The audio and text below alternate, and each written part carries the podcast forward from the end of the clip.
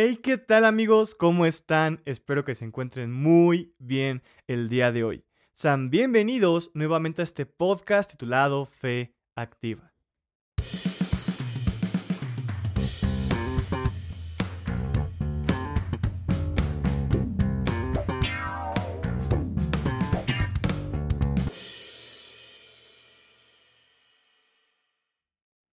Perfecto. Una vez ya explicado, o más bien puesto este pequeño intro, vamos a empezar con el tema del día de hoy. Eh, no sin antes darte la bienvenida. Eh, si eres nuevo en este podcast, bienvenido, bienvenida. Qué padre que has llegado el día de hoy aquí. Créeme que no es coincidencia. Dios quiere hablar a tu vida el día de hoy. Así que quédate.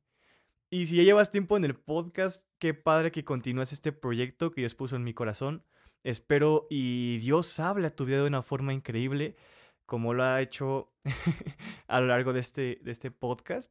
Me presento, yo soy Alfred Garrido, estoy para servirte, en verdad es un gusto. Y te invito a que me sigas en mis redes sociales, en mi cuenta de Instagram, que es arroba alfredgarrido-22. ¿Vale?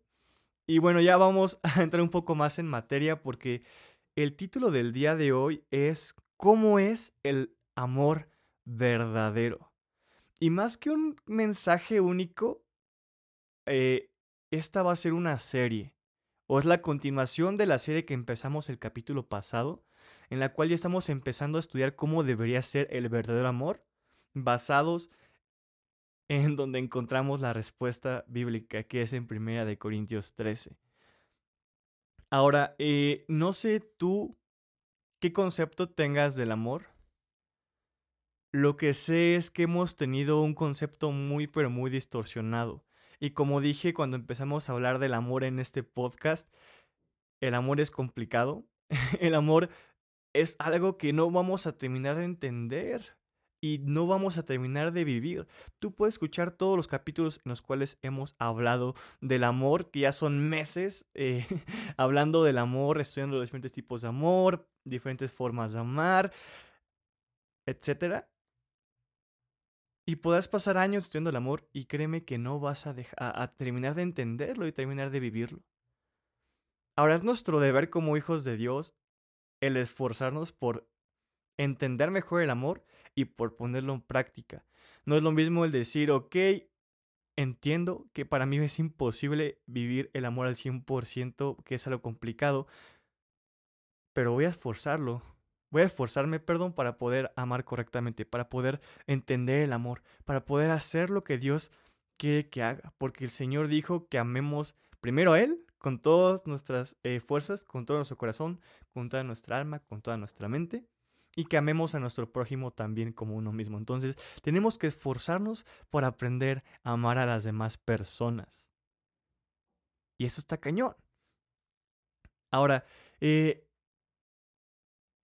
a lo largo eh, de, nuestras vidas el Señor nos va a ir perfeccionando. Dice la palabra de Dios que el que comenzó la buena obra en nosotros la va a terminar hasta el día en que Él venga aquí por nosotros. ¿Qué quiere decir esto? Que Dios no te, puede agarrar igual a como, a como eh, te encontró la primera vez que lo conociste.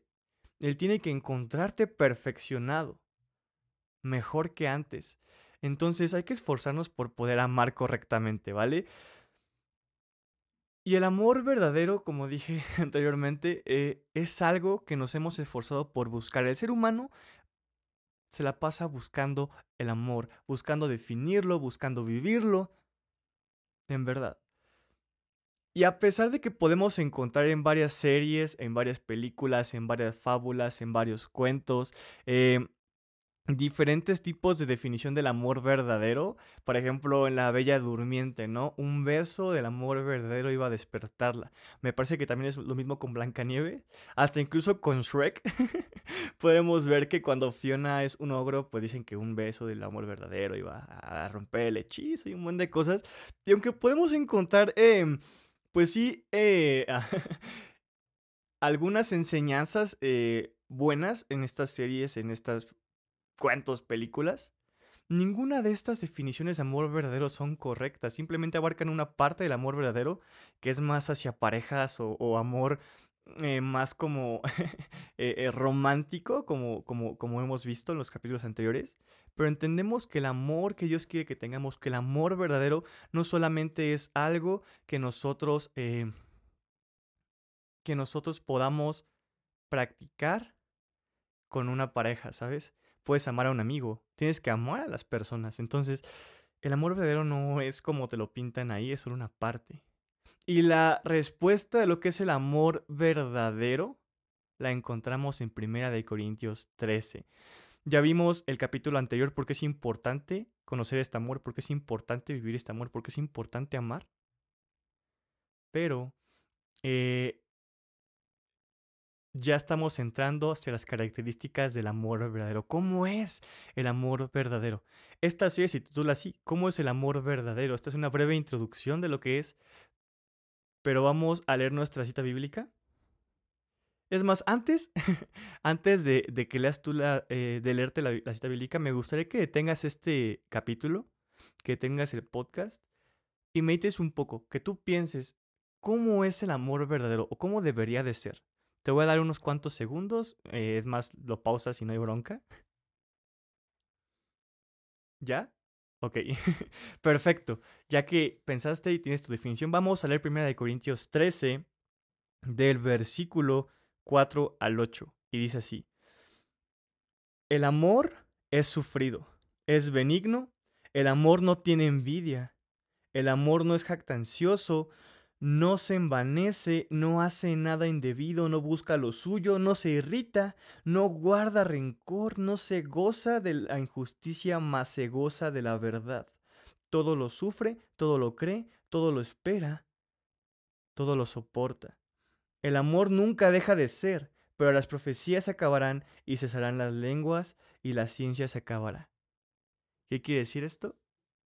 Que todo esto que acabamos de leer son características del verdadero amor. Y está muy cañón, está muy, pero muy cañón. Porque tú puedes decir, es que, ¿cómo es que yo puedo hacer todo esto? Yo soy una persona que se irrita muy fácil, o yo soy una persona que no soporta, eh, que no aguanta vara, como diríamos muchos aquí en México, o no sé de qué país seas, pero aquí en México se dice eso. está muy cañón. Y el amor no es algo que solamente decimos. Es no solo decir yo amo a esta persona, yo te amo, no, es ponerlo en práctica, es demostrarlo con los hechos. Tú no puedes decir que amas a alguien si no se demuestra eso. Tú no puedes decir que amas a Dios si no vives para reflejar ese amor para con Dios. Si nosotros eh, entendemos esto, que el amor es una decisión, podemos también entender que el amor es algo que recibimos de Dios es algo que Dios nos manda, eh, eh, eh, que, nos muestra que merecemos recibir amor también de las personas, pero también nosotros debemos de amar a Dios y de buscar amar a las personas. Es algo que se recibe, pero es algo que primeramente debemos de buscar dar. El Señor nos dijo Busca que te ame yo primero y busca que te amen las demás personas para poder amarlos. Ahora, el amor de Dios es incondicional. El amor de Dios está aunque tú no lo ames. O sea, ahí ya tienes la de ganar, ganar. Sabes que Dios te ama a pesar de cualquier cosa. Pero tú no tienes garantizado que tu prójimo te ame. Entonces tú enfócate en amar a Dios y en amar a tu prójimo. ¿Vale? Y me gustaría leerte eh, primero de Juan 4, 19 al 21 que dice esto. Nosotros le amamos a Él porque Él nos amó primero. Si alguno dice, yo amo a Dios y eh, aborrece a su hermano, es mentiroso, pues el que no ama a su hermano a quien ha visto, ¿cómo puede amar a Dios a quien no ha visto? Y nosotros tenemos este mandamiento de Él. El que ama a Dios, ame también a su hermano. Uf. Entonces, tienes que aprender a amar a las demás personas, tienes que esforzarte para, amar a las demás personas. Y, y, esto explica, este versículo explica lo que te acabo de decir hace un rato. Tú amas a Dios porque sabes que Él te ama, pero para poder amar a Dios tienes que amar a las demás personas. Porque si no amas a quien ves, ¿cómo puedes amar a quien no ves? Entonces, tienes que reflejar esto. Y repito, estudiar el amor es algo complicado, es algo extenso, es algo largo, pero no tiene que ser algo aburrido, no tiene que ser algo tedioso. Llevamos meses hablando del amor y en verdad me he esforzado por poder explicarlo de una forma práctica y amena para ti, para que tanto el que sepa mucho o lleve tiempo en Cristo, o el que apenas vaya iniciando, o el que llegue por primera vez, pueda entenderlo. Entonces, el día de hoy ya vamos a empezar a poner en práctica esto. Ya vamos a empezar a ver cómo es el verdadero amor. Porque esas características que tú acabas de leer Vamos a estudiarlas en esta serie titulada ¿Cómo es el verdadero amor? Una por una. Lo que te acabo de leer en 1 Corintios 13, vamos a estudiar uno por uno cada atributo, cada característica, porque ¿sabes algo? Yo pensaba cuando leí esto por primera vez que repetía Pablo algunas características. Por ejemplo, en el versículo 4 dice que el amor es sufrido y en el 7 dice que el amor todo lo sufre. Yo decía, es que Pablo, ya explicaste esto. ¿Qué quieres eh, poner énfasis en esto? ¿Quieres poner énfasis en que, en que el amor es sufrido?